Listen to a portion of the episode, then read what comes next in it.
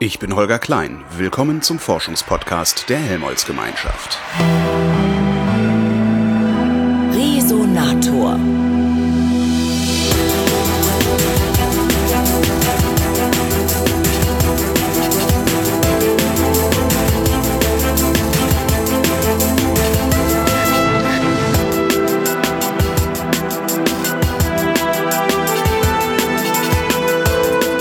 Mujib Latif ist Leiter des Forschungsbereichs Ozeanzirkulation und Klimadynamik am Geomar in Kiel. Hallo, Herr Latif. Ja, hallo. Sie sehen mich ein wenig ehrfürchtig, denn äh, Sie begleiten mich gefühlt schon mein Leben lang. Ich habe das erste Mal, dass ich mich, oder das, das, das früheste, woran ich mich erinnere im, im Zusammenhang mit Ihnen, ist, dass ich Sie irgendwo mal, vermutlich im Fernsehen, über das El Nino-Phänomen habe referieren hören, was mich damals, ich muss sehr jung gewesen sein, unglaublich fasziniert hat. Und ich weiß bis heute nicht, was das ist. Herr Latif, was ist das El Nino-Phänomen? Ja, das El Nino-Phänomen ist ein Klimaphänomen. Übrigens äh, äh, ist es eins der Klimaphänomene, das es auf den Titel des Spiegel geschafft hat. Passiert ja nicht so häufig, dass Der ein Wissenschaftsthema. Nein, der El Nino. Nee, ich meine, aber der Klimawandel wird es dann auch irgendwann. Ja, der hat natürlich, da, Okay. da kommen wir gleich drauf, Okay. äh, auf den Klimawandel, aber auch im Hinblick auf den Spiegel. Aber es war tatsächlich so, äh, dass das eins der wenigen äh, Klimathemen war, dass es auf den Titel geschafft hat. El Nino äh, ist eine Erwärmung des äquatorialen Pazifiks, vor allen Dingen im östlichen und zentralen Teil, also da, wenn jemand sich da nicht so auskennt, äh, wo die Galapagos-Inseln sind. Und äh, das Ganze, das kehrt so in unregelmäßigen Abständen von im Mittel vier Jahren wieder. Das, das erwärmt sich einfach so. Nee, Das erwärmt sich nicht einfach so. Also ich habe ja über dieses Phänomen auch promoviert. Also ja. ich weiß schon ein bisschen, äh, warum das passiert. Aber wenn sich so eine riesige Fläche erwärmt, äh, man muss ja mal auf den Globus gucken, äh, da ist ja die Erde am breitesten, ne, da unten am Äquator und dann so der halbe, mindestens der halbe Pazifik sozusagen äh, in der äquatorialen Region, der erwärmt. Also ist eine wahnsinnige Heizfläche im Prinzip. Ne? Und ist klar, dass das eben die globalen Windsysteme durcheinander bringt und dass man dann äh, überall oder fast überall auf der Erde irgendwelche Klimaanomalien hat. Ne? Um einige aufzuzählen, also auf der einen Seite im, im äh, äh, australischen Raum, indonesischen Raum, äh, da hat man dann ziemliche Dürre, äh, wo normalerweise es regnet äh, wie aus Kübeln. Ja. Äh, umgekehrt äh, in der Atacama-Wüste, äh, also Südamerika, äh, da regnet es auf einmal, äh, in Wüsten regnet es normalerweise nicht. Sonst wären es keine Wüsten. Ne? Genau, sonst wären es keine Wüsten und so könnte man noch sehr viele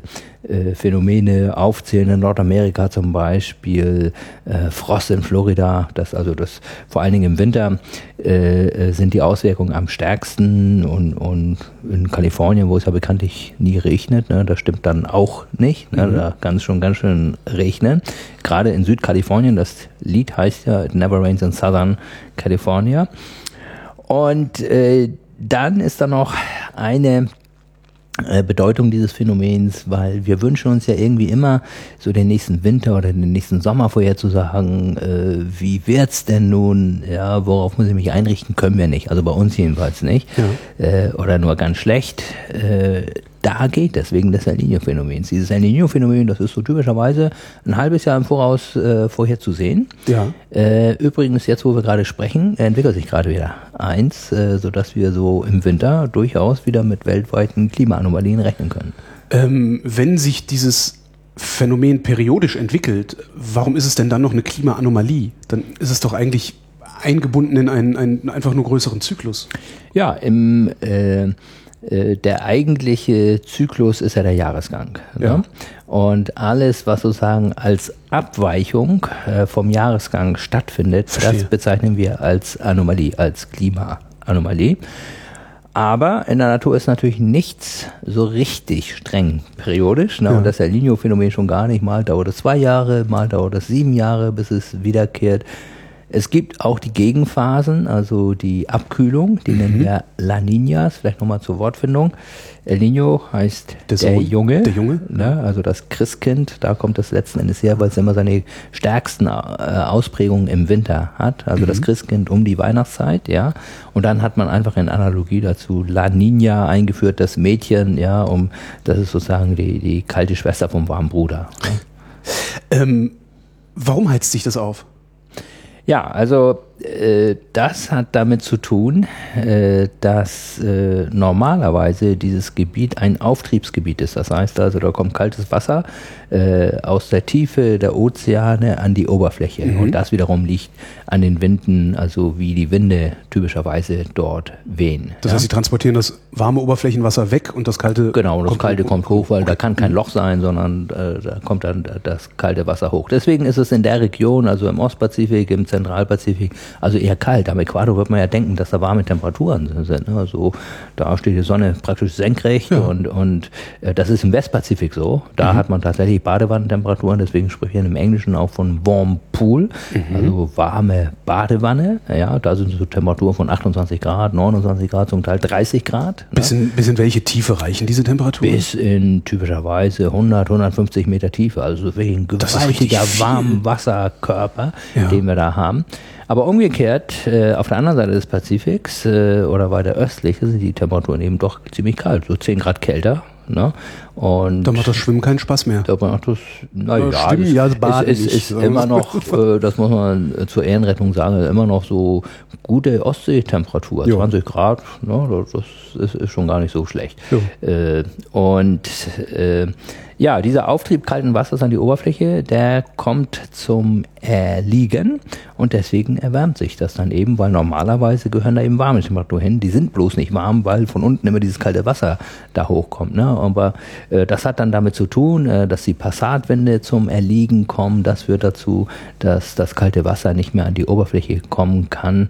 Aber das, was einen jetzt von der Einphase, also von der Warmphase, von der El Nino-Phase in die kalte Phase bringt, das passiert nicht an der Oberfläche, sondern das passiert irgendwo in 100 Meter Tiefe.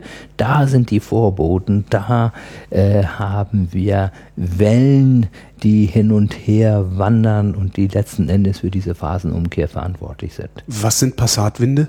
Passatwinde kennen doch die Segler fast alle. Ich bin kein Segler, ich habe nur einen Motorbootführerschein. Ja, genau. Also die, die Passatwinde, äh, das sind äh, Winde, die aus den Subtropen Richtung äh, Äquator wehen, äh, auf beiden Halbkugeln.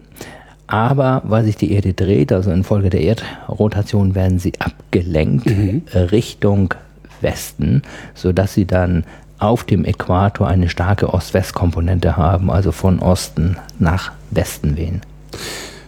Haben Sie da jetzt äh, irgendwie, weiß ich nicht, Sonden ausgebracht in 100 Metern Tiefe, die die Wassertemperatur die ganze Zeit äh, kontrollieren, also überwachen, äh, sodass Sie rechtzeitig Bescheid kriegen, ob es sich abkühlt oder erwärmt? Ja, genau. Da- Das ist so. Also der Pazifik äh, war eine der Regionen, äh, die mit einem Beobachtungssystem versehen worden ist. Äh, das muss man sich vor- vorstellen. Da schwimmen also Bojen. Die sind festgemacht äh, am Meeresgrund. Ja, also so typischerweise in 4000 Meter Tiefe. Ich wollte gerade sagen, das, da Ja. brauchen Sie ewig langes Seil. Ja, aber das haben wir halt, ne? Ja. Und äh, dann an, an dieser Ankerkette, da sind dann die ganzen Messinstrumente dran. Und äh, ja, das kann man sich praktisch in Echtzeit im Internet angucken. Ne? Wie kommen die Daten da raus? Aber unter Wasser funken ist ja jetzt nicht so einfach. Unter Wasser funken ist nicht so einfach, aber da gibt es Möglichkeiten, äh, die Daten äh, sozusagen über Kabel an die Oberfläche äh, zu bringen. Und von der Oberfläche halt über Satelliten ist das dann kein Problem mehr. Ne? Jetzt sagen Sie, da, da erwärmt sich gerade was. Ähm, heißt das, wir werden diesen Winter äh, einen warmen Pazifik haben? Das sieht ganz so aus. Also ich sagte ja so sechs Monate im Voraus kann man schon ganz gut vorhersagen. Jetzt äh, haben wir Juni. Das heißt also, wir gehen ganz stark davon aus, Wahrscheinlichkeit von etwa 80 bis 90 Prozent, dass wir tatsächlich im Winter mit diesem El Nino-Phänomen zu tun haben werden. Und das bedeutet für Westeuropa, also für uns, wie, wie wird bei uns das Wetter? Wird das ein harter Winter oder, und, und in Berlin gehen alle Straßen kaputt? Oder wird das ein Winter, den ich komplett mit dem Fahrrad durchfahren kann. Ja, das ist immer die Krux, äh, Ja, dass weiß. das El Nino-Phänomen natürlich nicht das einzige Phänomen Ah. ist, das so stattfindet. Ne? Es passieren ja viele Phänomene. Mhm. Äh, bei uns passieren ja auch Phänomene. Vor der Haustür zum Beispiel gibt es ein Phänomen, das nennen wir nordatlantische Oszillation. Will ich jetzt gar nicht groß erklären, äh, was das ruhig, ist. ich werd's eh noch mal fragen. Ja, genau. äh, aber äh, all diese Phänomene, die überlagern sich. Ja. Ne? Aber stellen wir uns mal vor, dieses El Nino-Phänomen wäre jetzt alleine und es Mhm. wird nichts anderes auf der Welt passieren, dann würden wir tat- tatsächlich eher einen strengen Winter bekommen. Wovon gehen Sie aus? Haben Sie da schon angefangen zu rechnen? Also ich habe jetzt so die naive Vorstellung, Sie haben ganz viele Daten, die werfen Sie dann bei den Jülicher Kollegen in den Supercomputer und der sagt dann, dieser Winter wird hart. Genau, so ist es auch. Ne, echt? Im Prinzip schon. Ach Gott. Aber die, die, die schmeißen wir nicht nur in den Computer, sondern auch in Modelle. Also wir Ja. entwickeln ja Klimamodelle, ja auch für, äh, für, für globale Erwärmung und so weiter. Das sind gleichen Modelle, nehmen wir, schmeißen die Daten da rein, ja, äh, und machen dann die, diese Vorhersagen. Äh, Das Problem ist aber, äh, wie gesagt, äh, dass wir viele Phänomene haben, ja, zum Teil auch Phänomene, die nicht vorhersagbar sind wie zum Beispiel diese nordatlantische Oszillation, diese berühmte, ja, das ist, sind so Schwankungen äh, äh, des Islandtiefs und des Azorenhochs, aber die sind im Wesentlichen chaotischer Natur und die haben natürlich viel mehr Einfluss, ist ja dicht dran, ja, auf unser Wetter, als wenn etwas vom Pazifik irgendwie über die Atmosphäre zu uns muss, ja, das wird ja dann auch noch gedämpft, das ist halt so, wenn man über Länge, Entfernung äh, was transportieren will, wird das auch noch gedämpft. Und, und deswegen haben wir hier einfach das Problem, dass bei uns diese Jahreszeitenvorhersagen, so nennen wir das, ne, nicht so gut funktionieren. Ja, trotz El Nino, ne, das kann man dann nur, wenn man über viele Jahrzehnte sich den Effekt anguckt. Ne, dann mitteln sich die anderen chaotischen Schwankungen raus und dann bleibt sozusagen der El Nino-Effekt übrig. Ne, und dann sieht man, okay, dann ist das da bei uns tatsächlich eher kalt ne, im Winter. Haben wir diese Daten schon? Also haben wir schon lange genug gemessen, um äh, Naja, wir, wir haben schon, also ich denke 100 Jahre, ja, wir kennen ja die Meeresoberflächentemperatur, also die haben wir schon relativ lang, weil da sind ja immer irgendwelche Schiffe mal längs gefahren und die haben zum Glück, das tun sie übrigens heute auch noch, äh, die Handelsschiffe, äh, zum Glück äh, Temperaturen gemessen, ja, natürlich nicht aus der Tiefe, aber immerhin aus der Oberfläche. Dann haben wir die ganz normalen äh, Wetterstationen, die messen ja schon lange, so ein Barometer ist ja auch schon ziemlich lange äh, äh, verfügbar und diese Messungen sind auch sehr gut. Barometermessungen waren seit jeher wirklich sehr, sehr präzise. Und insofern haben wir da schon Informationen, äh, mit denen wir so ungefähr 100 Jahre zurückgehen kann. Und dann können Sie sich auch vorstellen, mittlere Periode von vier Jahren. Ja, das heißt also, da haben wir schon einige El Nino-Ereignisse äh, in so einer Zeitspanne drin. Ne? Diese nordatlantische Oszillation, ist die in irgendeiner Form periodisch oder ist sie wirklich komplett chaotisch? Ja, sie ist ziemlich chaotisch. Das ist unser Problem hier in Mitteleuropa, äh, dass wir sehr stark äh, von diesem Phänomen bestimmt werden. Und es ist im Wesentlichen chaotisch und deswegen haben wir hier keine gute Vorhersagequalität. Das ist eben anders in den Tropen. Die Tropen sind irgendwie ein bisschen ruhiger äh, und da äh, gibt's nicht so viele Phänomene und da schlägt das El Nino-Phänomen voll durch ne? und, und deswegen kann man da unseren Traum sozusagen realisieren, also mal eine Jahreszeit oder zwei Jahreszeiten im Voraus so wissen, wie wird's denn nun eigentlich. Aber äh, man muss auch sehen, äh, das sind keine Wettervorhersagen. Ne? Also das sind so Vorhersagen der Art, wenn wir über den ganzen Winter mitteln, also sagen wir mal über die Monate Dezember, Januar, Februar, dann wird es eher mehr regnen oder eher weniger regnen. Naja gut, aber in tropischen Gefilden heißt eher mehr Regen, im Zweifelsfall, dass äh, ein halbes Land Genau, überschwemmt wird. so das, ist es. Also das ist schon hilfreich, aber man darf sich das eben nicht vorstellen wie eine Wettervorhersage. Ja. Ich kann Ihnen also nicht sagen, ob Heiligabend nun gerade sinnflutartiger Regen groß runtergeht oder nicht. Das hängt ja wahrscheinlich dann auch davon ab, ob wir dem Herrn zu gefallen waren oder nicht. Das- ähm, funktioniert Ihre Vorhersage insofern, als die äh, stark betroffenen Länder, das sind ja dann so Länder wie Bangladesch beispielsweise, da hört man ja immer wieder von, von Überschwemmungen, äh, dass die Gegenmaßnahmen ergreifen? Ja, natürlich. Also äh, einige Ernten, zum Beispiel in Südafrika, äh, werden die Ernten, wird die Maisernte in Mitleidenschaft gezogen. Das heißt, man kann sich vorbereiten.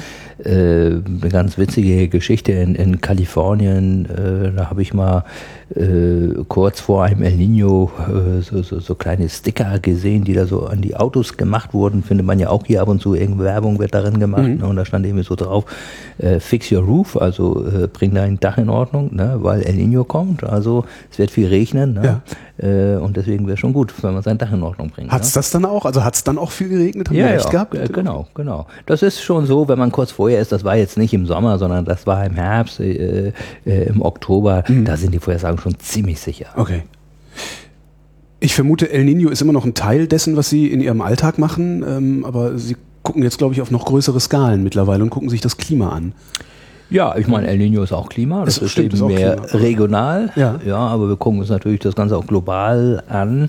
Äh, nicht zuletzt auch deswegen, weil der Mensch ja in zunehmendem Maße äh, das Klima beeinflusst. Hm. Das ist ja unübersehbar und, und äh, äh ja, äh, jetzt wo wir hier sitzen, äh, am Vortag der Veröffentlichung der Papst-Enzyklika Stimmt, zu ja, Umwelt. Ja. Äh, ich habe das gelesen und, und da spielt Klima schon eine sehr, sehr wichtige Rolle. Ja? Das heißt, es ist ein Problem, dem müssen wir uns stellen. Und äh, wenn wir schon die Werkzeuge haben, äh, die Klimamodelle, ich meine, dann äh, sollte man sie natürlich auch hier wieder zu Planungszwecken äh, einsetzen.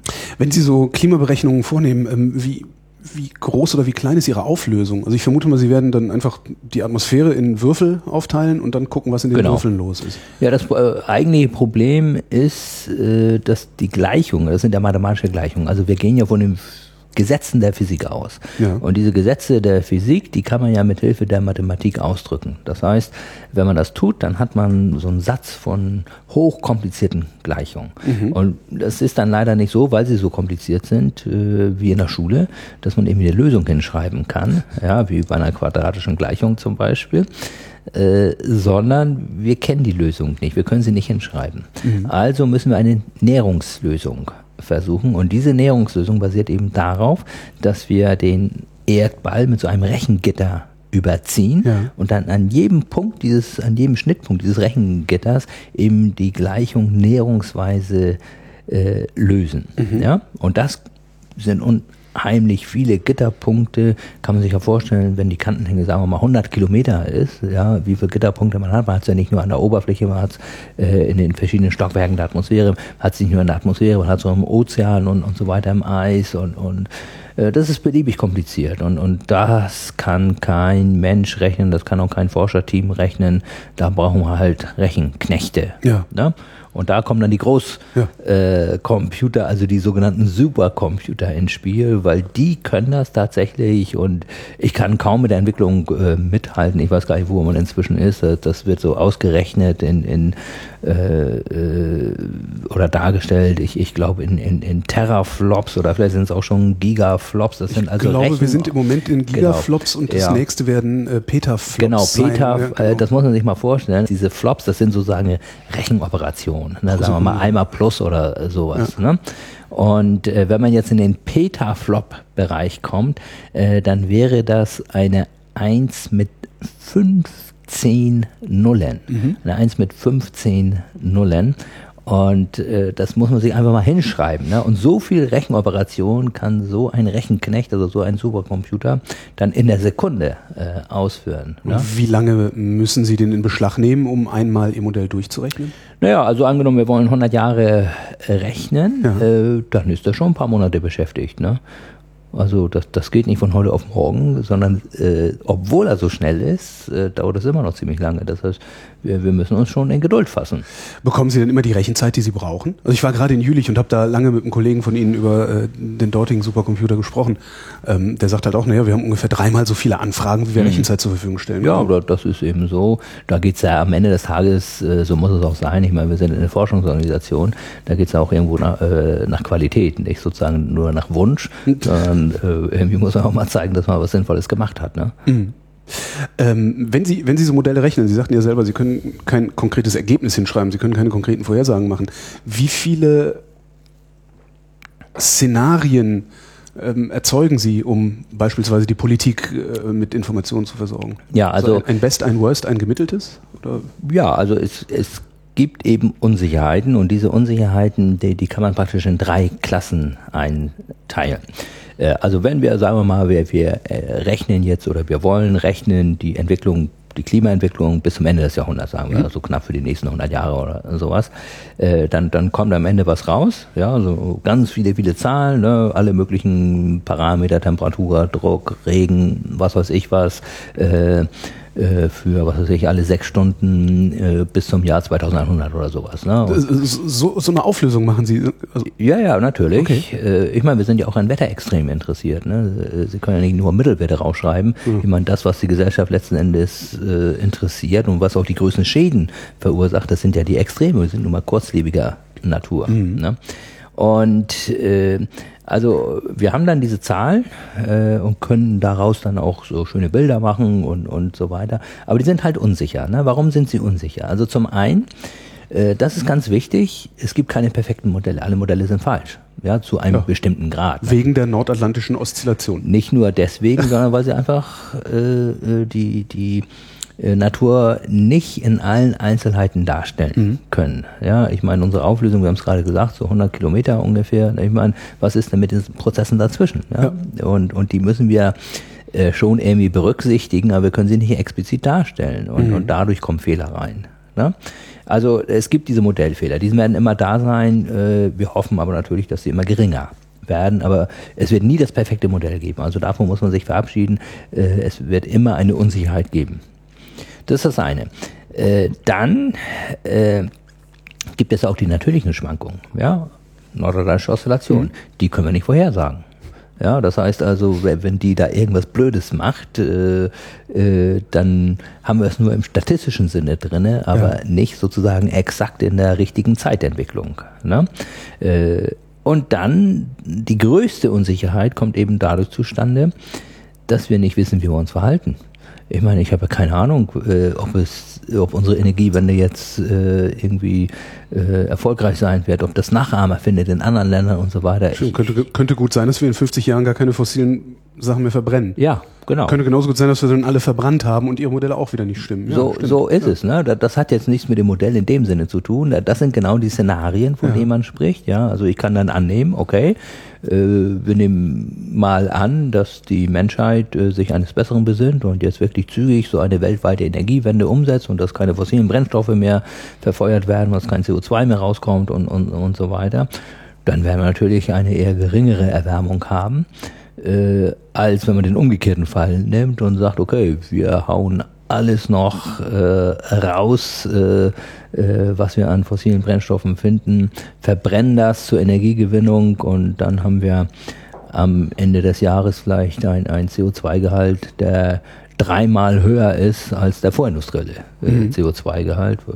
Und ja, diese Unsicherheit, die bleibt, die werde ich auch nie beseitigen können, weil ich kann nicht vorhersagen, äh, wie wir uns in der Zukunft verhalten werden. Ihre Vorhersagegüte, wenn Sie sagen, Sie gehen auf sechs Stunden, also Sie sagen sechs Stunden vorher, äh, wie, wie, wie, genau treffen Sie? Das können Sie ja dann im Nachhinein immer ganz gut nachgucken. Hm. Sie, Sie können nicht auf sechs Stunden Basis treffen. Sie brauchen okay. sechs Stunden deswegen, weil, weil Sie ja Wetterextreme zählen müssen zum Beispiel. Also okay, Sie müssen einfach sagen, okay, ah, okay, wie viel Wetterextreme hatte ich denn jetzt ja. in den ersten 30 Jahren? Wie viel Wetterextreme hatte ich in den letzten 30 Jahren der Simulation? Deswegen, nicht weil wir sie vorhersagen wollen. Verstehe. Ne? Mhm. Äh, und äh, was wir nur vorhersagen können letzten Endes bei Kenntnis des Szenarios, nochmal, wir kennen es aber nicht, ja, sozusagen diese ganz allmähliche Entwicklung, ja, mhm. diese ganzen Auf- und Abs, die können wir nicht äh, vorhersagen. Ne? Und auch nur das können wir verifizieren anhand der Vergangenheit. Wir wissen, es gab eine Erderwärmung während des 20. Jahrhunderts, die hat ungefähr ein knappes Grad betragen, ja, und, und das kann man ungefähr sehen, äh, mhm. wenn wir jetzt die beobachteten, das kennen wir ja für die Vergangenheit, wissen wir ja, wie hat sich CO2 entwickelt, wie hat sich der Dreck in der Luft entwickelt und, und wie hat sich Methan entwickelt, Lachgas, all diese Geschichten mhm wissen wir. Ja, was hat die Sonne eigentlich gemacht? Auch das geht natürlich ein. Das weiß ich aber für die Zukunft nicht. Ne? Mhm. Äh, Gab es Vulkanausbrüche oder nicht? Ne? Das weiß ich für die Vergangenheit. Das Stimmt. kann ich ja. also ins Modell reintun, ja, äh, als Antrieb und dann kann ich gucken, okay, wie gut kannst du jetzt sozusagen retrospektiv das Klima vorhersagen? Ne? Und das sieht natürlich gut aus, ne? aber Herrgott, ich meine, wie hat Mark Twain gesagt, ne, Vorhersagen sind schwierig. Insbesondere wenn sie die Zukunft betreffen. Genau. Muss man eigentlich Physiker sein, um es wirklich verstehen zu können? Nein, finde ich überhaupt nicht. Ich, ich finde, äh, man muss nur ja, wirklich sowas wie gesunden Menschenverstand mitbringen. Ich meine, wenn das Klima über Jahrtausende stabil gewesen ist, ja, ist, natürlich gab es immer ein paar Schwankungen, ein bisschen so kleine Eiszeit, äh, mittelalterliche Warmzeit, dann ist immer Vulkan ausgebrochen und, und, und so weiter, zum Teil auch mal ein starker Vulkan. Aber wenn man sich dann diese Kurven anguckt, ja, mhm. äh, äh, und wenn dann auf einmal mit Beginn der Industrialisierung erst einmal der CO2-Gehalt hochschnellt, ja, auf mhm. einen Wert heute, den Satz noch nie gegeben, seit wir Menschen auf diesem Planeten leben. Ne, seit 800.000 Jahren, so weit können wir zurückgehen, ja. mit Hilfe der Eisbohrung, also im Eis sind ja diese Luftbläschen enthalten, mhm. die können wir analysieren, dann wissen wir ziemlich genau Bescheid, wie so der Gehalt an CO2, anderen Gasen und so weiter gewesen ist. Ja. Und wenn man dann sieht, dass äh, mit einer kleinen Zeitverzögerung die Temperatur dann beginnt anzusteigen, ja, ich meine, dann muss doch irgendwie äh, bei einem äh, die, die Signallampen angehen. Ja, also äh, das sind doch Alarmzeichen, die, die kann man doch nicht einfach äh, wegschieben. Deswegen verstehe ich auch immer die Argumentation nicht, äh, dass äh, man nichts tut, weil man nicht hundertprozentig sicher ist. Ja? Ich meine, es gibt keine absolute Sicherheit in der Wissenschaft. Ja? Und selbst äh, wenn es 50-50 wäre, würde ich doch sagen, lass uns doch dieses Risiko nicht lieber nicht eingehen, sondern lieber vorsorgen. Vorsicht ist die Mutter der Porzellankiste. Ja. Äh, selbst bei zehn Prozent würde ich das sagen, weil es steht ja so viel auf dem Spiel. Ja, Na, und also, das, es würde ja auch nicht schaden, keine fossilen Brennstoffe genau. mehr zu verwenden. Ja. Also es gibt so viele Gründe, es nicht zu tun. Klima ist einer. Ja. ja. Äh, ich frage mich immer, äh, was soll ich irgendwann äh, äh, Kindern oder, oder dann jungen Erwachsenen erzählen, wenn die mich fragen, wenn ich dann irgendwie schon in Pension bin und so weiter, wieso habt ihr eigentlich das Öl verbrannt? Seid ihr dann völlig bescheuert? Zeigen Sie so, denen einfach die Coupons von Ihren Aktien, die haben ja hier. Ja, mal, ja. So ein gemacht. wertvoller Rohstoff ja. und ihr habt ihn verbrannt und jetzt ist nichts mehr da. Das gleiche bei der Kohle. Kohle ist so ein wertvoller Rohstoff und wir verfeuern, wir jagen das durch einen Schornstein. Macht doch keinen Sinn. Ja, Wir sind umgeben von Energie. Ja. Ob das nun Sonnenenergie ist, ob das Windenergie ist, ob das Erdwärme ist. Wir an der Küste können auch Wellenenergie nutzen, mhm. Gezeitenkraft und ich weiß nicht was. Also wenn wir eins nicht haben auf diesem Planeten, ist es ein Energieproblem. Und wir nutzen sie nicht.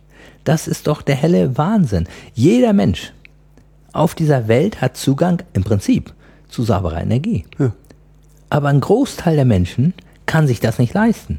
Was ist denn das eigentlich für eine, für eine Welt? Kann sich Energien nicht leisten, könnten sich im Prinzip schon äh, äh die, die Erneuerbaren leisten, ja. Aber äh, ja, denen fehlen die, die, die Erntemaschinen ja, letztendlich. Genau, um denen fehlen die Erntemaschinen. Aber im Prinzip, ja. der Rohstoff ist da. Ja. Und es ist der einzige Rohstoff, der frei ist, der nichts kostet. Wo gibt's denn das? Also man muss sich noch mal das vorstellen. Aber das entspricht halt nicht unserer Verwertungslogik. Nein, es, es, äh, nein, es, es entspricht nicht unserer Verwertungslogik und und äh, aber man muss es einfach noch mal darstellen. Also Nehmen wir mal den, den Ölunfall im Golf von Mexiko, ja, mhm. vor, vor ein paar Jahren, also der größte Ölunfall aller Zeiten. Ja. Nehmen wir das mal als Beispiel, also dann ist es schon bei der Förderung alles Mögliche schiefgegangen und monatelang ist da Öl ausgetreten, da äh, Ölpest an den Stränden, äh, Ökosysteme verseucht, also wirklich einzigartige Naturreservate und so weiter. Ja, das ist der Beginn, das ist ja erst der Beginn. Ne? Ja. Da muss man es irgendwie transportieren, ne, mit dem Schiff und dann gibt es ja nur wieder einen Tankerunfall und, und so weiter. Ne? Dann kommt es äh, zu uns, ja, und äh, dann verbrennen wir es, ja, und dann verpesten wir noch die Umwelt. Ja? So, das ist die Art und Weise, wie wir Energie erzeugen bzw. Energie verbrauchen. Es wäre doch viel, viel sinnvoller, und das muss eben Politik leisten, und zusammen natürlich mit der Wirtschaft, wäre doch viel, viel sinnvoller, die Energie dort zu nutzen, wo sie anfällt. Ja? Und vor allen Dingen äh, die, die erneuerbare Energie, denn die ist überall. Mhm. Also die, die ist nicht konzentriert auf einige wenige Ölfelder oder ich weiß nicht, äh, auf, auf irgendwelche Gasfelder oder, oder sonst was, sondern die, die ist überall. Ja, das, das ist doch von unserem Intellekt und da wird doch auch jeder sofort zustimmen, ist doch viel besser. Und das müssen wir organisieren. Ist doch nur eine Frage der Vernunft. Äh, das hat doch jetzt gar nichts mit Ideologie oder sowas zu tun. Ja, aber wir scheitern trotzdem dran. Wir, ja, aber immerhin haben wir uns aufgemacht äh, Ja, äh, in diese Richtung. Das, stimmt. finde ich eigentlich schon gut. Als einziges Land der Welt haben wir diese Energiewende ausgerufen und wir möchten sie wirklich umsetzen. Natürlich wird das schwierig werden und ich sehe auch Fehlentwicklungen und, und so weiter. Eine Fehlentwicklung aus meiner Sicht ist zum Beispiel, dass man, äh, dass die erneuerbaren Energien nur ihre volle Kraft entfalten können, wenn sie dezentral genutzt wird. Ja, das heißt, wenn man sie dort, Dort nutzt, er- erzeugt, wo sie, wo sie gebraucht Genau, werden. wo sie Ja, gebraucht ja. wird, ne? ohne große äh, Transporte und, und, und Ja, aber das kann man dann nicht weiter, mehr so ne? gut, das, das lässt sich nicht mehr so gut monetarisieren. Wenn ich jetzt riesige So Kraftwerke in die genau, Nordsee baue genau. und dann den Strom Ja. weit transportiere, verdiene ich wieder Geld an dem, woran die Stromkonzerne heute auch Geld verdienen, nämlich am Transport. Ja, ge genau. Das, das, das ist das Problem, dass die Infrastruktur, so wie, wie sie heute ist, einfach auf diese zentralistische äh, Stromversorgung äh, äh, aufgebaut ist. Und, und das ist eben das Problem, diese Strukturen zu ändern. Ja, da haben sie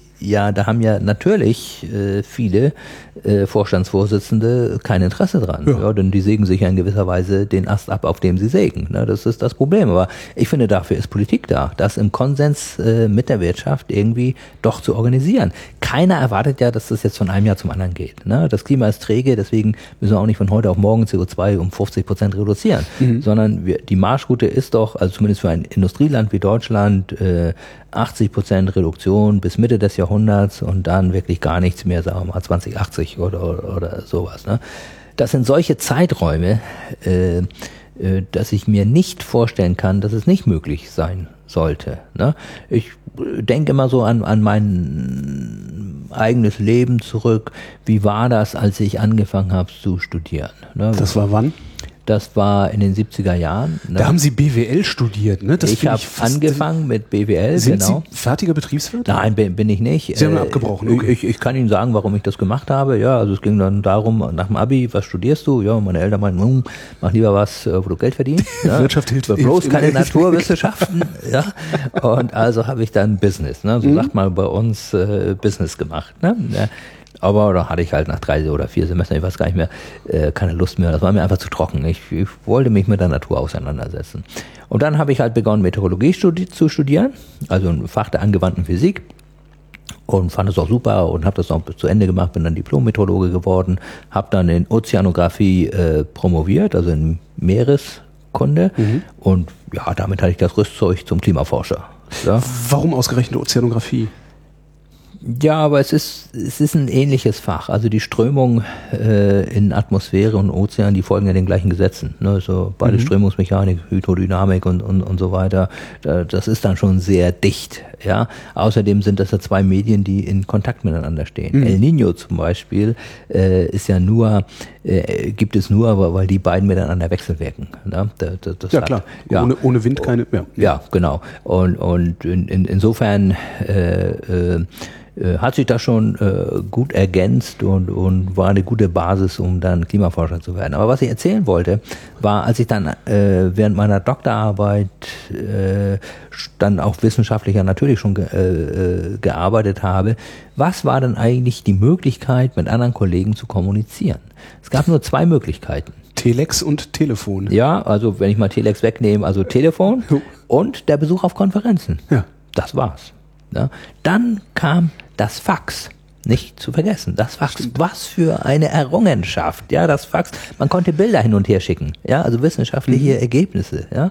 Und dann ging es da rasend schnell mit dem Internet und so weiter. Und, und heute, äh, ja, als, als ich gerade gekommen bin, habe ich mein Navi, also mein Smartphone, mein Navi da angemacht und, und äh, die Zu-Fuß-Option genommen und hat der mich hierher geführt. Ne? Äh, ja, was würden wir heute ohne das Internet machen? Ne? Und, und daran sieht man, wie schnell eigentlich Entwicklungen äh, verlaufen können, wenn viele Menschen, und das ist der Punkt, wenn viele Menschen daran beteiligt sind, ja, wenn jeder in seiner Garage da irgendeine so App entwickeln kann und, und, und so weiter, dann funktioniert es, ja. Und so muss es mit der Energie auch funktionieren.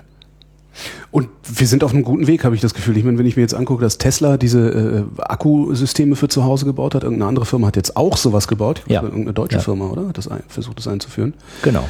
Ja, vielleicht kommen wir dann Ja, nee, ich, ich glaube auch, deswegen bin ich gar nicht so äh, pessimistisch. Ja, ich, ich bin äh, irritiert. Also ja. normalerweise sind so, also ich hatte mal mit, mit Kollegen von Ihnen gesprochen ähm, über den äh, Plastikmüll im Meer mhm. und die waren halt alles andere als so optimistisch und sie sind ja, ja. Na, ich, ich kann Ihnen das sagen, woran das liegt. Also äh, man darf nicht immer auf die Politik gucken. Also ja. ich glaube, die Politik wird am Ende überholt äh, von den Entwicklungen. Ja, wenn die Zeit reif ist, dann passieren die Dinge.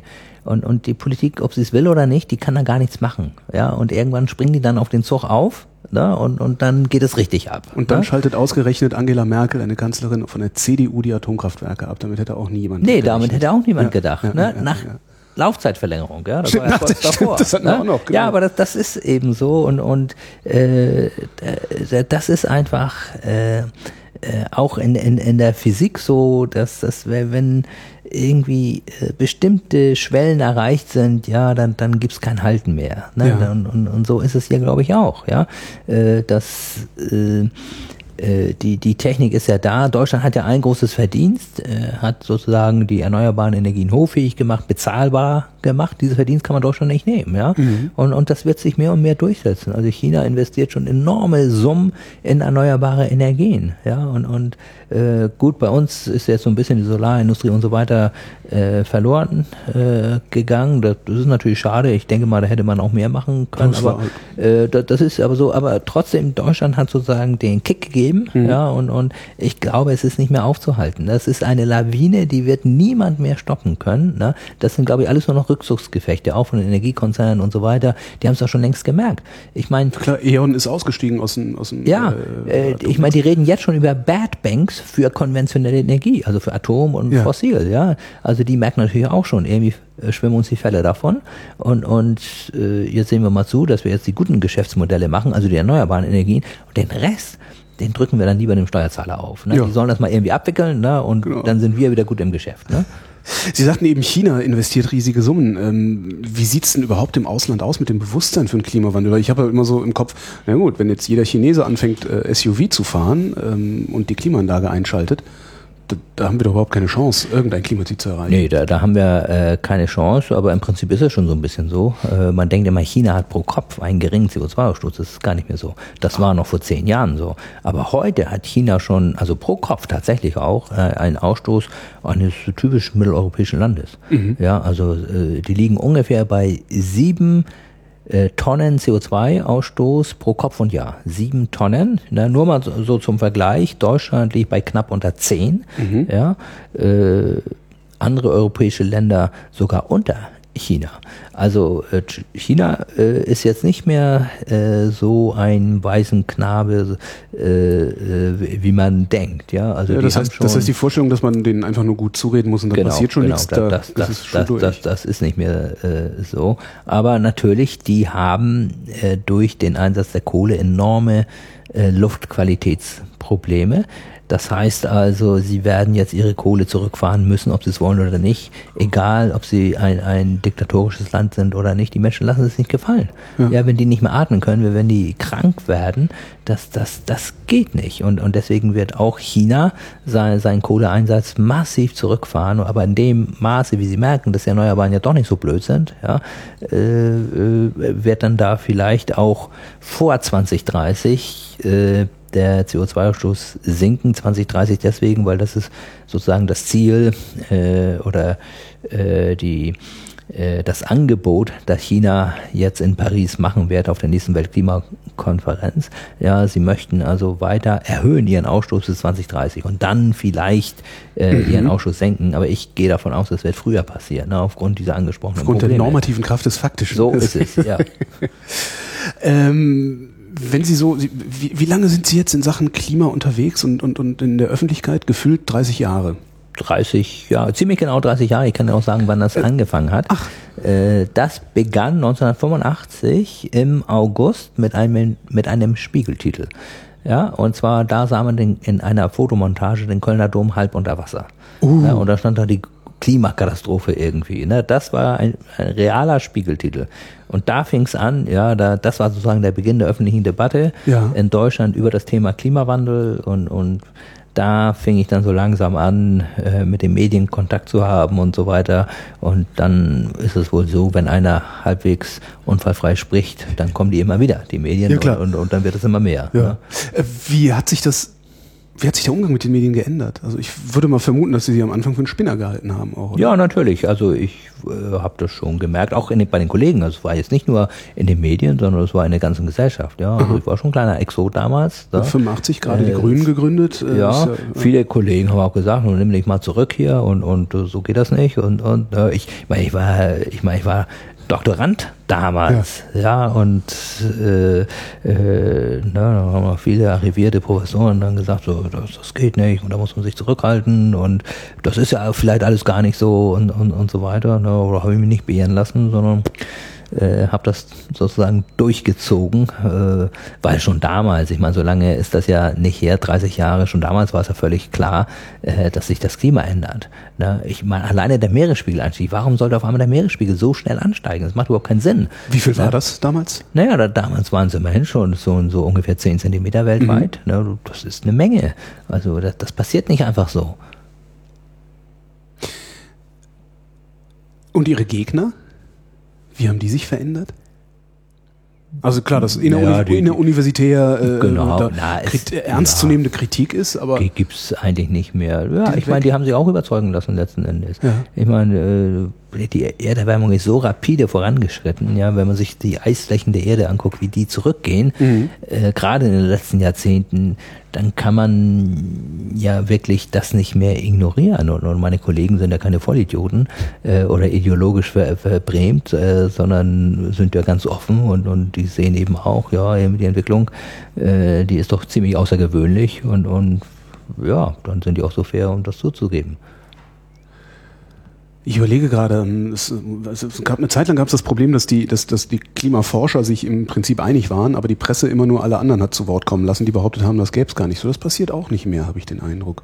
Also nicht mehr in, in dem Maße. Ich meine natürlich, äh, es, es gibt ja so, so ein, ein eisernes Gesetz in den Medien beim Journalismus, dass man einfach die, die andere Meinung auch immer zu Wort kommen lässt. das ist einfach so. spinnerter Ingenieur aus Thüringen oder sowas Mhm. ist vielleicht nicht unbedingt die andere Meinung zu einem Universitäts... äh, Nein, aber am, am Ende ist einem natürlich, äh, äh, ja, muss man auch ein bisschen darauf achten, dass man Auflage macht. Ne? Ja. Und, und If it bleeds, it leads. Ja, genau. Da- Und, und natürlich das Außergewöhnliche, das macht immer Quote. Ne? Wenn, ich meine, wenn man zum hundertsten Mal sagt, es gibt ein Klimaproblem und jetzt kommt einer und sagt, ha, es gibt kein Klimaproblem, dann guckt man nicht so unbedingt auf die Seriosität und, und darauf, ob das nun auch in einer wissenschaftlichen Studie veröffentlicht worden ist oder nicht, sondern dann nimmt man das ne, einfach, äh, um die Auflage oder die Einschaltquote nach oben zu bringen. Ne?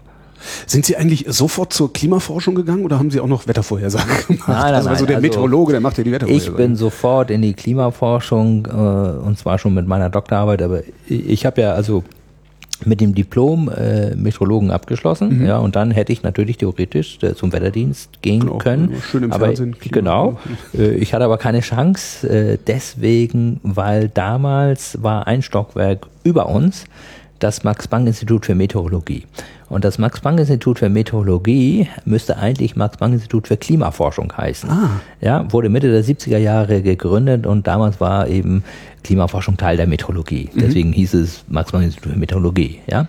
Das ist aber eine der ersten Adressen in Deutschland, auch weltweit, für Klimaforschung. Ne? Dann kam also, was auch nicht äh, oft vorkam, der Direktor ein Stockwerk runter marschiert. Wir saßen gerade, werde ich auch nie vergessen, wir saßen gerade bei der Kaffeerunde. Ja. Äh, muss so ja, 14 Uhr oder so gewesen sein, kam also runter und wollte mich sprechen. Ne?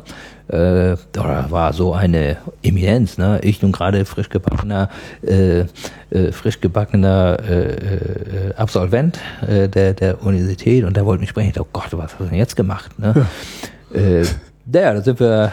Äh, Also äh, Sie haben gerade Ihr Diplom in der Tasche. Ja. Sie haben noch nicht promoviert und nichts. Nee, nee, nee. Okay, okay. Genau, kam runter und dann fragte er mich, äh, ob ich denn äh, bei ihm promovieren möchte. Ne? Äh, weil halt der äh, Professor, äh, bei, bei dem ich äh, meine Diplomarbeit geschrieben hatte, äh, mich halt empfohlen hatte. Ja, ja, ja logisch. Ich dachte, Mann, so eine Chance. Ne? Die, das äh, habe ich gesagt, ja logisch. Ne?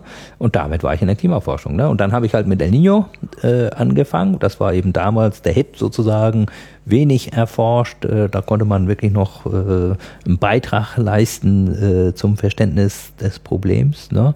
Ja, und so hat sich das dann langsam entwickelt. Äh, dann beschäftigt sich man sich natürlich auch mit dem Klimawandel und, und solchen Geschichten. Wie sind Sie dann auf El Nino überhaupt gestoßen? Worden. Worden auch. Worden. Guck ja. dir das mal an da. Genau, guck dir das ja. mal an. Ne? Das war sozusagen mein Thema, das war vorgegeben. Ne? Guck dir das mal an, so war es auch. Ne? Ich hatte eigentlich keine klaren Vorgaben, guck dir das mal an. Das habe ich dann gemacht. Ne? Oh, der funktioniert. Ja. Äh, der, der, ich, ich hörte kürzlich, dass äh, ähm, das Klimakonsortium ähm, gesagt hat, äh, man sollte diese Unterscheidung zwischen Wetter und Klima vielleicht nochmal überdenken. Können Ja. Sie mir die Unterscheidung überhaupt erstmal erklären? Kann ich machen, also nochmal, das ist das Deutsche Klimakonsortium, DKK, äh, dessen Vorsitzender ich äh, Oh. inzwischen bin. Auch das noch. Und Ja. das ist also so eine Art informeller Zusammenschluss oder so eine Interessengemeinschaft der führenden deutschen Klimaforschungsinstitute. Und äh, als eine Aufgabe, uns gibt's noch nicht so fürchterlich lange, ein paar Jahre, äh, die wir uns jetzt gesetzt hatten, war, wir möchten gerne mal ein Positionspapier schreiben, natürlich nicht alleine, sondern im Verbund mit den ganzen Klimaforschern hier in Deutschland, äh, über die Zukunft der Klimaforschung. Ja, und das heißt also äh, Perspektiven der Klimaforschung 2015, 2025. Ja, also die nächsten zehn Jahre, was sind so die großen Themen? Ne? Und da hatten wir dann zwei Workshops und, und so weiter äh, äh, und äh, haben auch Politiker eingeladen, also so, so ganz verschiedene Gruppen auch, aber hauptsächlich natürlich Klimaforscher und Klimaforscherinnen und Klimafolgenforscher und Forscherinnen und haben das dann halt entwickelt. Und eines dieser Themen äh, ist eben äh, so ein bisschen die Lücke zwischen Wettervorhersage und Klimavorhersage zu schließen. Ich, ich äh, Ja. erkläre das gleich noch ein bisschen mehr zum Unterschied zwischen Wetter und Klima. Äh, da gibt es so einen witzigen Spruch, äh, Klima ist das, was man erwartet. Und Wetter ist, was man kriegt. Wetter ist das, was man bekommt. Genau. Super. Und, und das macht auch schon den Unterschied ziemlich klar. Also, also Wetter ist sozusagen der aktuelle Zustand der Atmosphäre. Ja. Während Klima etwas Gemitteltes ist. Äh, wir definieren normalerweise Klima über einen 30-Jahres-Zeitraum. Ja, Okay. mitteln die Temperatur mal wegen über 30 Jahre. Das ist dann sozusagen die, die mittlere äh, äh, Temperatur oder das, das ist das Klima an diesem Ort. Ne? Äh, ja, und äh, ich, ich fand es eigentlich und meine Kollegen auch immer ein bisschen unglücklich, äh, dass es lange Zeit diese Trennung gab zwischen Wetterforschung und Klimaforschung. Ne? Äh, wie ich das ja gerade schon gesagt habe, irgendwie Klima ist ja gemitteltes Wetter. Ne? Ist ja in gewisser Weise ein Konstrukt. Ne? Äh, und, und dann müsste man doch eigentlich auch sich mit dem Wetter beschäftigen. Ne? Aber Wetterforschung klingt so ein bisschen. Nee, aber Wetterforschung ist höchst spannend. Äh, Ich meine, man muss mal sehen, man kann es auch mal in einem anderen Licht äh, betrachten. Die Chaosforschung, die klingt doch spannend. Ja, absolut. Ja, aber ich meine, einer der großen Chaosforscher, die, äh, der, der war Meteorologe. Ja, Ed Lorenz äh, aus, aus Boston vom, vom MIT, das ist einer der Mitbegründer der Chaosforschung. Ja, der hat anhand eines ganz einfachen meteorologischen Modells gezeigt, was Chaos ist. Ja, und, und deswegen ist meiner Meinung nach die Wetterforschung so ein bisschen in einem schlechten Licht. Ja, äh, hat sie auch gar nicht verdient. Ne, ist halt so alles, was man, was man so als normaler, normaler Mensch, der, der, der sich nicht mit beschäftigt, mit Wetter verbindet, ist halt das, was ich im Radio höre oder im Fernsehen sehe und was nie stimmt. Mhm. Ja. Das ist die Wettervorhersage. Ja, aber da- das ist auch Und so sobald jemand Vor- Klima sagt, ist direkt so ein riesiges Genau. Ding, wo Ja. ich denken kann, oh, ah, und in Ehrfurcht Ja. erstarre. Genau. Aber das mit der Wettervorhersage, das ist eine Legende. Die Wettervorhersage ist super gut. Ja, also die Trefferquote einen Tag im Voraus, also 24 Stunden Vorhersage ist 90 Prozent. Ja, bis auf die Niederschlagszeitpunkte, äh, Ja. Zeitpunkte, das ist immer Gut, etwas das, ärgerlich. ja, natürlich ist es ärgerlich, aber schauen Sie sich das mal an, äh, wenn es so eine Schauerwetterlage gibt, ja, da kann das durchaus passieren, äh, dass es hier an einem Ort regnet und, und was weiß ich, einen Kilometer weiter nicht. Ja. Ja, das ist einfach das Wesen äh, äh, von Schauern und äh, letzten Endes äh, das äh, äh, Wesen von Wolken, dass die nun mal in den seltensten Fällen den ganzen Himmel bedecken, sondern äh, eben zum Teil sehr, sehr eng begrenzt sind. Mhm. Ja, und, und ich meine, das ist doch spannend. Absolut. Absolut. Außer wenn Sie mit dem Rad unterwegs sind. Ja, natürlich, aber ich meine, da gibt es ja inzwischen auch Hilfsmittel. Also ich Ja. fahre ja auch viel Fahrrad und, und gucke mir dann so auf dem Radar das mal an. Na, wie ist das? Schaffst du es, schaffst du es nicht? Das passt eigentlich schon ganz gut. Ne? Das mal, gucken, gucken Sie auf Ihr, Ihr eigenes Radar? Nee, oder nee, nee. ich habe so gar kein eigenes Radar. Äh, Das gibt ja im Prinzip nur ein Radar. Alle Stimmt, Apps und so weiter benutzen das gleiche Radar. Ja. Ne? Oder die, den gleichen Radarverbund. Ne? Und äh, äh, bereiten das nur ein bisschen anders. Können auf, Sie, ne? mein Onkel ist jahrzehntelang zur See gefahren, der kann das Wetter vorhersagen, wenn er in den Himmel guckt. Mhm. Können Sie das auch? Naja, das kann man unter bestimmten Voraussetzungen. Ja, klar. Ne? Äh, Also äh, stellen Sie sich mal vor, Sie haben jetzt im, im Sommer so, so, so eine mm, Hochdrucklage, Sonne scheint, ohne Ende, ist warm und heiß und so weiter. Sie können schon sehen, sehr oft, nicht immer, äh, wenn eine Wett ob eine Wetteränderung kommt, also ob das nächste Tief kommt oder nicht, weil das fängt mit den hohen Wolken an, mit diesen Schleierwolken. Ja. Ne? Damit fängt das an. Ne? Und wenn der Himmel auf einmal so bedeckt ist mit diesen Schleierwolken, können Sie davon ausgehen, dass sich irgendwie die Wetterlage umstellt. Ne? Okay. Also es gibt schon so bestimmte äh, äh, Phänomene, an denen man tatsächlich das Wetter vorhersagen kann. Aber äh, auch Ihr Onkel oder Opa, Onkel. Äh, Ihr Onkel, der hätte es auch nicht gekonnt, äh, wenn sozusagen das, der ganze Himmel bedeckt ist. Ne? So, Wahrscheinlich so ein. Einheitsgrau. Ja, der hat auch Da- immer nur so Leute beeindruckt, nichts, indem er ne? so Sachen gesagt hat, bei strahlend blauem Himmel, nimm mal einen Schirm mit und das Ja. hat dann dreimal gestimmt oder irgendwie sowas. Darum Ja. äh, bilde ich mir ein, der sei Magier. Äh, Nochmal zurück zum, zum Klima und zum Wetter. Was ist denn dann Witterung? Ist das, Also- was der Hund aufnimmt? Ja, nö. okay. äh, Witterung ist eigentlich ein alter Begriff für Klima. Ne? Ach so. Ja, also das, das ist jetzt nichts, äh, wa- was irgendwie definiert ist. Ne? Ja. So hat man halt fr äh, früher gesagt, ne? hat man zwischen Wetter und Witterung äh, äh, un- unterschieden.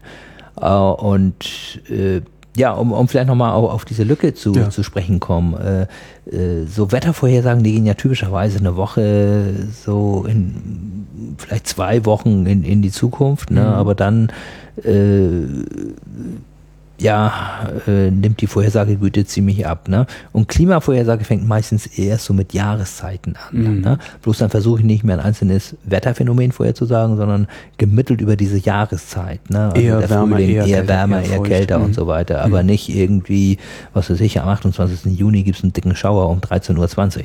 Ne? Das wäre Wetter. Obwohl, damit würden Sie in die ne? Geschichte eingehen, Damit würde ich in die Geschichte eingehen. Genau, genau. Ja, aber ich kann es zum Glück nicht. Äh, aber äh, da, da gibt es so eine Lücke. Ne? Da, da sind diese zwei Wochen vor- von der Wettervorhersage und dann fangen wir mit einer Jahreszeit gemittelt an und irgendwas dazwischen ist irgendwie nichts. Ne? Aber da gibt es auch äh, durchaus Phänomene, äh, die man vorhersagen kann. Ne? Was für Phänomene sind das? Also es gibt wieder in den Tropen äh, so, solche Oszillationen, also, also solche Schwingungen, die haben eine Periode äh, von ein bis zwei Monaten. Ja, die, die heißt 30 bis 60 Tages Oszillation. Ne? Das ist, ist eigentlich schon der Name Programm. Ne? 30 bis 60 Tage. Ne? Und, und äh, die ist teilweise vorhersagbar. Äh, die ist auch mit Niederschlägen verbunden in bestimmten Regionen, in anderen Regionen äh, mit Trockenheit, ja. Äh, Die, dieses Phänomen steht zum Beispiel im Verdacht, äh, äh, den indischen Monsun zu unterbrechen, ja, dass es auf einmal gar nicht mehr regnet. Ja. Und, und da gibt's eben äh, so, solche Dinge äh, so, so an der Grenze ne, zwischen Wetter- und Klimaforschung. Ne. Und, und äh, da haben beide Gruppen Expertise.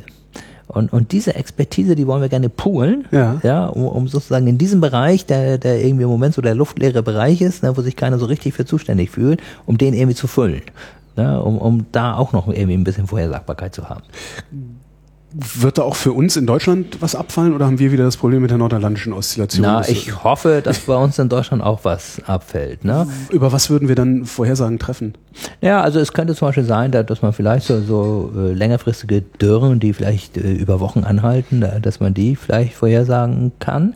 Ja, da muss man dann aber auch zum Beispiel die Wechselwirkung mit den Böden berücksichtigen. Äh, das ist immer noch ein Schwachpunkt, sowohl in den Messungen äh, als auch in den Modellen, also das darzustellen, ja, die Bodenfeuchtigkeit und, und, und so weiter, kann man sich ja vorstellen. Ne? Ich meine, wenn der Boden total feucht ist, ja, dann, dann äh, muss das Wasser erstmal verdunsten. Ne? Verdunstung kühlt. Ne? Ja. Dann kann es eigentlich nicht so richtig warm werden. Ne? Aber wenn der Boden ja schon ausgetrocknet ist, ne?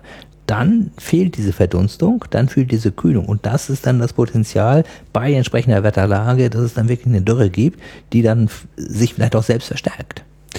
Warum wissen wir so wenig über die Bodenfeuchte? Haben wir zu wenig Messpunkte? Ja, wir haben sehr wenig Messpunkte. Auch da gilt wieder, wie beim Ozean auch, es reicht nicht nur an der Oberfläche irgendwie zu messen, wir müssen auch in der Tiefe messen. Ne? Und also, äh, in, in, äh, um zu sehen, wie weit reicht eigentlich diese Bodenfeuchtigkeit. Ne? Und, und äh, ja, am Ende des Tages ist es natürlich auch ein bisschen eine Geldfrage. Das haben wir auch Ja nicht klar, das ist ne? klar.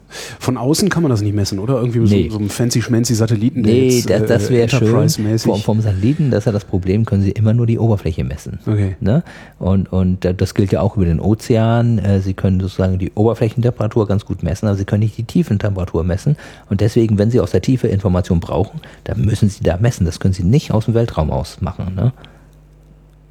Haben Sie schon mal ausgerechnet, was es kosten würde, wenn Sie hinreichend Messgerät hätten? Also Naja, man muss immer. Äh, relativ, das- Geld spielt keine Rolle. Genau, Geld spielt keine Rolle. Man muss natürlich immer so eine Abwägung treffen ne, Ja. zwischen Nutzen und, und, und Kosten. Ne? Und ich glaube, äh, im Moment äh, sind wir noch nicht so weit, dass wir sicher sagen können, dass der Nutzen größer ist, äh, sozusagen, al- als die In Investition. Ne? Aber das ist jetzt wieder Aber- so ein, so, ein, so ein kapitalistischer Ansatz. Ähm, Ja, ist doch aber cool wir- genug, es zu wissen. Ja, oder? natürlich. Grundlagenforschung ist wichtig, äh, logisch, aber ich meine, die findet eben auch unter bestimmten Rahmenbedingungen statt. Okay, ne? Und man steht in Konkurrenz äh, mit anderen Kollegen, auch aus anderen Fächern und, Mhm. und so weiter. Und da, da muss man halt äh, äh, irgendwie auch Kompromisse eingehen und, und dann auch ein bisschen ehrlich zu sich selbst sein. Ne? Aber äh, das sind ja Dinge, die wir jetzt hier im DKK, also im Deutschen Klimakonsortium, in unserem Positionspapier äh, dargelegt haben, die wollen wir ja erst erforschen. Ja, also wir wissen ja am Ende gar nicht genau, ist denn das so oder nicht? Das ist ein Forschungsfeld, das wir jetzt neu beackern wollen. Sie ja? wissen noch nicht mal, was Sie finden. Äh, Wir Sie wissen noch nur, nee, wo Sie gucken Genau, können. der, der, das ist sozusagen der, Plan für die nächsten zehn Jahre. Ja, wo sind sozusagen die Herausforderungen in der Klimaforschung? Ne? Und äh, ein anderer Schwerpunkt, äh, den äh, würde ich auch gerne ansprechen, ist natürlich so, so die Wechselwirkung mit der Gesellschaft. Ne? Ich, ich meine, klar, Wetter, Klima zu verstehen, alles super, ja, ist auch wichtig und äh, nochmal, Grundlagenforschung hat immer ihren Platz unabhängig davon, aber wir müssen uns gerade, äh, wenn es um Klimawandel geht, ich meine, da müssen wir uns mit den Sozialwissenschaftlern unterhalten. äh, Dringend. Äh, ganz dringend. Wir müssen vor allen Dingen auch wissen, was wollen die wissen. Ne?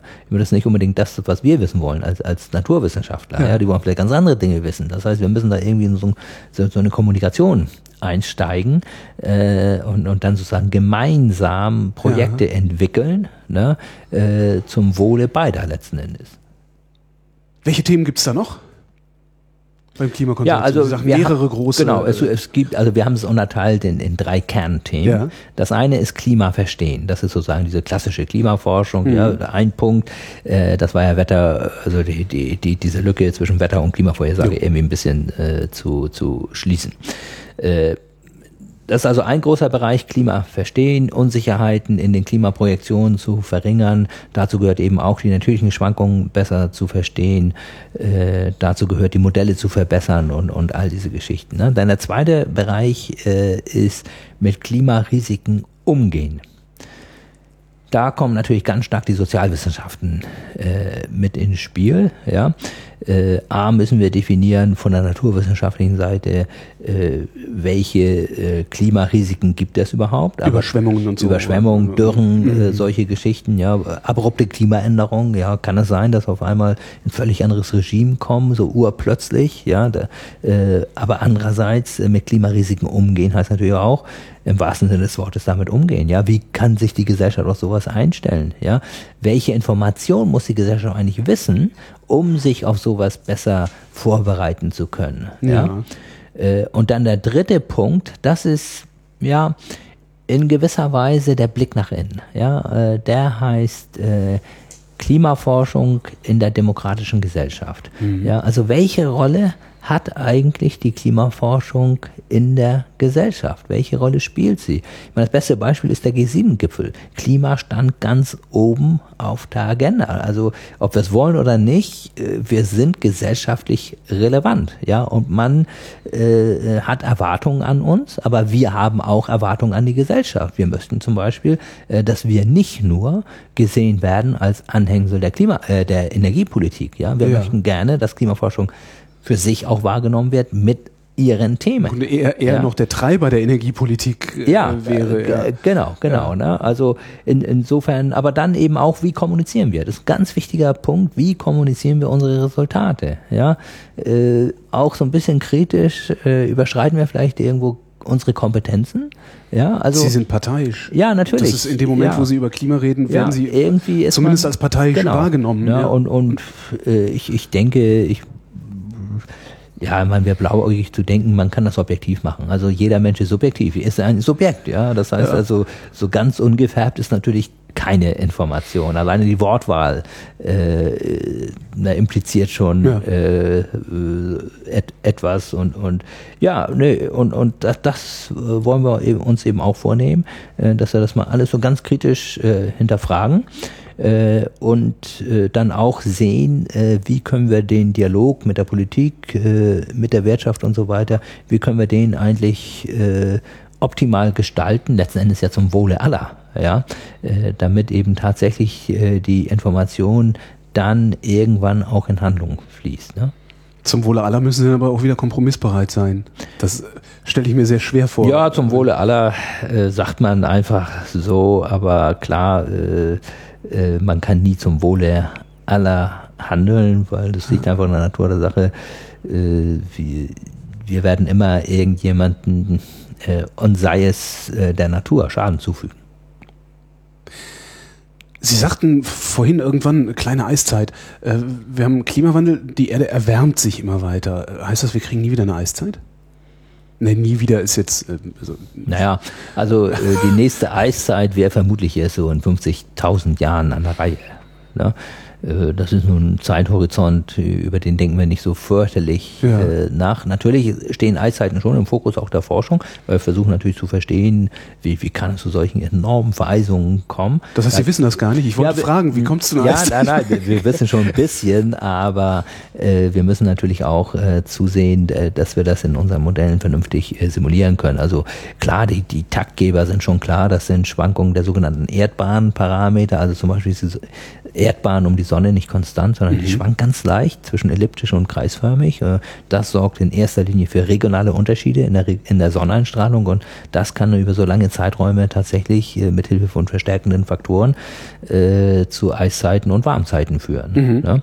Äh, aber im Detail muss man es noch äh, besser verstehen, äh, denn das hat ja, ist ja nicht nur Selbstzweck, äh, sondern wir wissen zum Beispiel, der, Höhepunkt der letzten Eiszeit war vor 20.000 Jahren. Ne? Und dann ist innerhalb von 10.000 Jahren das Klima in die gegenwärtige Warmzeit gekommen, das sogenannte Holozän. Das ist aber nicht stetig passiert, so allmählich, sondern es gab immer wieder extreme Ereignisse. Ja, ich möchte nur eins nennen, das sind sogenannte Schmelzwasserereignisse. Ja, ich meine, wir hatten ja riesige Gletscher, zum Teil war ja auch äh, Nordeuropa unter Gletschern bedeckt und, und so weiter. Und als sich das Eis zurückgezogen hat, ist natürlich der Meeresspiegel gestiegen. Ne, ist ja klar, da war ja unheimlich viel Wasser in Form von Eis auf Land gespeichert. Ne? Äh, aber dieser Meeresspiegel, der ist hin und wieder urplötzlich nach oben geschnellt. Ja? Das heißt also, da hatte man dann äh, drei, vier, fünf Meter Meeresspiegelanstieg in 100 Jahren. Also extrem schnell. Weltweit. Weltweit. Genau. Das heißt, und, und wir sind, wir wissen ziemlich genau, äh, woran das gelegen hat. Das hat einfach damit äh, zu tun, dass die, diese riesigen Eismassen äh, auseinandergebrochen sind. Und dann sind riesige Bruchstücke ins Meer geglitten. Ja. Ja, und dann kann man sich ja vorstellen, dass so ein Zack praktisch äh, äh, instantan der Meeresspiegel also enorm ansteigt. Ja. Und die große Frage ist doch jetzt, kann so etwas jetzt wieder passieren? Gab es hier gerade so eine Meldung über das Schelfeis? Ja, äh, ge- genau. Ne? Also äh, Schelfeis, äh, das ist ja, äh, das sind Teile von diesen Eispanzern, die ins Meer ragen, auf dem Meer aufschwemmen. Ne? Und das, das sind gewissermaßen so Stöpsel. Ne? Wenn man den zieht, den Stöpsel, dann kann so diese ganze Eismasse auf einmal ins Rutschen kommen und dann ins Meer gleiten. Ne? Und das sind so die Fragen. Können wir jetzt infolge der globalen Erwärmung, wo sich ja auch das Eis zurückzieht, ist es möglich, dass eben auch solche Instabilitäten, wie wir sagen, auftreten, ja, und dann auf einmal äh, unsere Berechnung für den Meeresspiegelanstieg, wir gehen ja heute davon aus, maximal ein Meter bis zum Ende des Jahrhunderts, ne? Was ist, wenn das antarktische Schelfeis abbricht? Ja, genau. Was, aber was haben Sie das mal gerechnet? Wie viele Meter sind es da? Naja, das äh, können durchaus äh, zwei Meter oder, oder drei Meter äh, werden. Ja. So viel ist das, was da gebunden ja, ist. genau. Wir, wir reden, äh, wissen Sie, was an überhaupt an Meeresspiegel gebunden ist?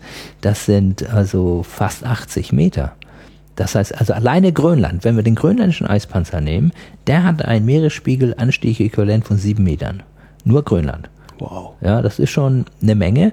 Und äh, äh, das war übrigens die Grundlage für den Kölner Dom halb unter Wasser. Okay.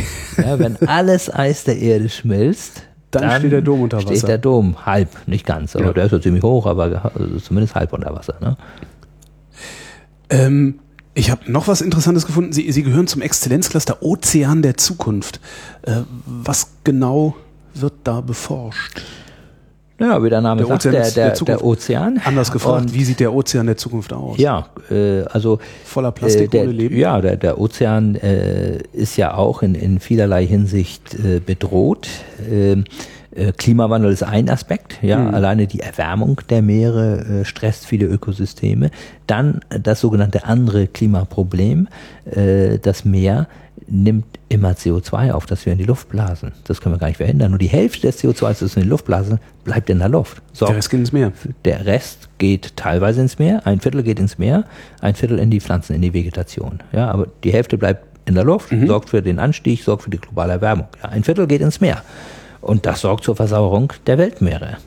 Und das ist ein großes Problem langfristig. Also äh, deswegen sagen wir immer, das das andere Klimaproblem, äh, weil das eben nichts mit dem eigentlichen Klima zu tun hat, äh, aber die Ursache ist die gleiche, der Ja. Ausstoß von CO2. Und des, alleine deswegen müssen wir CO2 reduzieren, ja, wegen der Gefahren für die Meere. Was passiert mit dem CO2, das im Meer gebunden ist, wenn der Planet wärmer wird? Da verdunstet doch dann auch wieder mehr. Das heißt, Nein, erst versauert und dann kommt es wieder raus. nee, und, nee, äh, nee, es um, um, um, umgekehrt. Nochmal umgekehrt. Um, umgekehrt. Äh, also erstmal ver versauert ist. Ja. Äh, dann äh, gibt es aber auch eine äh, Rückwirkung auf das Klima. Und zwar äh, nimmt das Meer tendenziell weniger CO2 auf, ja, wenn es wärmer wird, sodass dann ein relativ größerer Anteil in der Luft bleibt. Und das facht dann den Klimawandel wieder an. Ne? Und, und deswegen gibt es da eben auch eine Rückkopplung äh, zwischen äh, äh, Aufnahme von Kohlendioxid durch die Weltmeere und Klimaänderung. Ja? Abgesehen davon äh, äh, schädigt, schädigt die Versauerung ja auch die Meeresorganismen.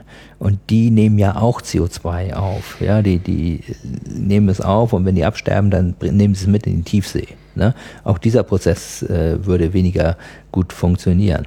Und, und was das letztendlich für die Meeresökosysteme heißt, äh, wissen wir auch nicht genau, da tickt eine Zeitbombe, aber solche Fragen, die versuchen wir im Ozean der Zukunft, äh, im Exzellenzcluster äh, zu beantworten bei uns in Kiel. Plastikmüll ist, ist eine andere äh, Geschichte. Äh, dann gibt's ja alle möglichen anderen Verschmutzungen im, im Meer. Äh, dann aber auch Fragen, äh, rechtliche Fragen, ja, also äh, wenn der Meeresspiegel steigt, äh, dann, dann verändert sich auch irgendwie die Landkarte, ja. Wie, wie ist das auf einmal mit diesen berühmten Äh, drei Meilenzonen, ich weiß gar nicht, wie die heißen oder, oder so. Da, da kann sich alles Mögliche verändern auf gibt es doch einmal. gerade ja? Diskussionen, äh, wem, wer, wer darf eigentlich ähm, am Nordpol? Ja, zu, zu, zum Beispiel. Langfahren, nach auch, Rohstoffen auch, ja, auch, auch, auch das oder oder ich, ich habe das nie so ganz verstanden, warum sich zum Beispiel, ich glaube, Chinesen und Japaner immer um irgendeinen so Felsen da streiten. eine Insel, ja, ja, ja, ja, genau, genau, genau aus diesen Gründen, Ja. weil das hat so mit Rechten äh, zu tun. Ne? Wo darf man dann tatsächlich ausbeuten und wo nicht und und so weiter. Oder eine andere Frage: Wenn der Meeresspiegel steigt, ja, und und ganze Landregionen gehen unter, wer zahlt eigentlich dafür? Ne? Äh, wer ist verantwortlich? Also äh, das ist ein ganz breites Spektrum. Auch Medizin äh, spielt da eine Rolle im Ozean der Zukunft, äh, denn äh, wir, wir, wir äh, gewinnen ja auch Werkstoffe aus dem Meer beispielsweise, äh, Krankheiten über Aquakultur, all, all solche Geschichten, Antibiotika-Einsatz, äh, der ja gerade in Fernost also extrem ist bei Aquakultur. Also das ist ein, ein, ein breiter Strauß äh, von Themen, äh, die sich da treffen im Exzellenzcluster. Wie behält man da den Überblick? Wo, oder andersrum ja. gefragt, wo fängt man eigentlich an, diese Probleme zu lösen? Naja, also äh, es sind ja praktisch alle Fakultäten äh, ja. äh, vertreten im Exzellenzcluster. Ja, das heißt also, es ist nicht nur interdisziplinär, sondern es ist transdisziplinär. Äh, und äh, das muss man dann halt äh, irgendwo äh, zusammenführen, also zum Beispiel in Form von, von Empfehlungen für die europäische Fischereipolitik, ja, wie man vielleicht die Bestände besser schonen kann, ja, um hinterher größere Fische zu haben. Äh, ja, und, und auch äh, die äh, äh, Fangraten wieder zu steigern. Ja, also wir, wir, wir sägen ja gewissermaßen den Ast ab, auf dem wir sitzen, äh, sitzen äh, Überfischung der Meere. Ja, die Fischer holen immer weniger raus. Ja, und und äh, das das muss aber nicht so sein. Ja, also man kann sozusagen äh, hier für alle Beteiligten das Beste rausholen, wenn man nur mal ein bisschen langsamer vorangehen würde. Wenn man mal ein paar Jahre wirklich die Quoten etwas stärker beschneiden würde, hätte man hinterher umso mehr. Hm. Und letztendlich hängt es alles an der Energieerzeugung. Vieles hängt an der Energieerzeugung. Würden wir also, damit aufhören, unsere Energie fossil zu erzeugen, hätten wir nicht so saure Ozeane, hätten wir vielleicht ja. bessere Fischpopulationen genau, und, und, und, Genau. Man darf aber auch gar nicht vergessen, äh, äh es ist, sind ja nicht nur die Meere, es ist auch das Trinkwasser. Also äh, die Art der Energieversorgung, egal ob es äh, äh, nuklear oder über fossile Brennstoffe ist, verbraucht unendlich viel Süßwasser zur Kühlung. Alleine von dem Kühlung. wir gar nicht viel haben. Ne? Nee, von dem wir gar nicht viel haben. Ne? Also äh, die, die, die konventionelle Energiegewinnung, die ist wirklich in vielerlei Hinsicht äh, äh, sehr schädlich äh, für die Natur. Und äh, da gibt's immer Wechselwirkungen, äh, an, an die viele gar nicht denken, wie zum Beispiel die Geschichte mit dem Süßwasser. Wie viel Süßwasser haben wir? Wissen Sie das aus dem Stand? Also, nein, weiß ich nicht. Aber das meiste ist ja halt gebunden in Form der kontinentalen Eisschilde. Ja, wir Aha. haben nur einen ganz kleinen Teil sozusagen, der uns wirklich zur Verfügung steht. Ne? Also im Prinzip haben wir beliebig viel Süßwasser. Mhm. Aber es ist, es steht nicht uns nicht zur Verfügung. Wir kommen nicht ran. Ja? Außerdem sind Sie ehrenamtlicher Botschafter der Stiftung Klimawald. Ja. Was ist ein Klimawald? Also, äh, es gibt eine äh, Organisation bei uns in Schleswig-Holstein, die äh, äh, pflanzt äh, Wälder oder Bäume, ja, also die, die macht wieder Aufforstung. Ja? Als CO2-Senke. als CO2-Senke, genau. Ne? Also äh, die Bäume nehmen ja CO2 auf während ihrer Wachstumsphase ne? und ja, die, die leben über Spenden, mhm. ja, und, und ja, dann kann man halt seinen Klimawald äh, da äh, haben, wenn man möchte, weiß man ganz genau, äh, wo die Bäume sind, mhm. äh, die, die, man äh, dann selbst gespendet hat. Ne? Und ich finde das eine gute Idee. Die, machen ja auch andere Projekte mit Kindern und so weiter, gehen in die Wälder, erklären denen so ein bisschen, was da so vor sich geht, äh, die Tierchen, die es da gibt und, und, und so weiter. Also es ist mehr sozusagen nur als Klimawald, sondern es ist auch, hat mit Erziehung zu ja. tun, mit Wissensvermittlung und, und, und so weiter, dass man einfach den äh, Kindern, gerade den Kindern auch wieder ein Gefühl für die Natur gibt, für ein Gefühl für den Wald. Denn wir haben ja größtenteils unsere Wälder abgeholzt. Ne? Ich meine, wir waren. Das war hier mal Urwald, ne? Wo ja, ja, genau. Ne? Und, und das ist übrigens auch ein Problem bei den interna internationalen Verhandlungen, dass äh, wissen Sie, wenn Sie Brasilianer sagen auf einer Konferenz, ne, schützt doch mal den Regenwald. Ne? So sagt er, ihr seid gut, ihr habt euren Wald abgeholzt und jetzt wollt ihr von uns, dass wir unsere Wälder schützen. Ne? Also das ist auch so ein kleines Glaubwürdigkeitsproblem, dass wir ja, Das haben Welt wir sowieso, haben. Ja, ja. Aber wie kriegen wir das gelöst? Kriegen wir das überhaupt gelöst? Ja, kleine Schritte äh, kleine bringen das schon. Ja. Ne? Und, und ich meine, am Ende des Tages haben wir unseren Wohlstand auf Kosten der Natur erwirtschaftet, das ja. muss man sehen. Das heißt, wir müssen auch abgeben. Ich meine, wir haben so viel, wir können abgeben. Locker. Ja? ja. Und, und äh, das ist sozusagen das Gebot der Stunde. Nur so werden wir alle Länder, gerade die, die jetzt aufstrebenden Länder, mit ins Boot bekommen. Gibt es also wahrscheinlich ist es eine völlig absurde, äh, naive Rechnung, aber gibt es Rechnungen darüber, wie viel Wald wir pflanzen müssten, um das CO2-Problem in den Griff zu kriegen? Wäre das überhaupt mit nein, Wald das, zu lösen? Das ist, nein, nein, das können Sie nicht durch Aufforstung lösen. Das sind solche enormen Mengen, das, das geht nicht. Ja? Also in, in, insofern also Regenwälder schützen ist wichtig, aber auch wegen der Artenvielfalt. Mhm. Ja, ich, ich meine, da gehen jeden Tag Arten verloren. Äh, das geht einfach nicht. Das hat der Papst ja auch angesprochen. Also der Verlust an Biodiversität, äh, das, das ist erschreckend, ja. Und, und die Gefahr eines Massenaussterbens äh, noch in diesem Jahrhundert äh, die, die, die, die ist wirklich äh, äh, schon, schon zu sehen. Und äh, deswegen die einzige, und das muss man ganz klar sagen, die einzige Lösung des Klimaproblems besteht darin, das CO2 nicht auszustoßen. Ja, wenn wir ein Problem haben, immer das Übel an der Wurzel packen. Wenn wir ein Problem mit CO2 haben, nicht erzeugen. Dann geht das schon. Worüber haben wir zu reden vergessen, Herr Latif? Ja, äh, worüber haben wir gesprochen? Also wir haben ja unendlich viele Themen äh, schon angesprochen. Ich, ich glaube, äh, äh, was mir einfach immer wieder wichtig ist, äh, nicht gleichgültig sein. Sich einmischen, immer daran glauben, dass man was bewegen kann. Auch wenn man nur ein ganz kleines Rädchen im Gefüge ist. Aber am Ende des Tages zählt jeder und jeder kleine Schritt hilft dem Ganzen. Kleine Fische stinken auch. So ist es. Multiplativ, vielen Dank. Sehr gerne.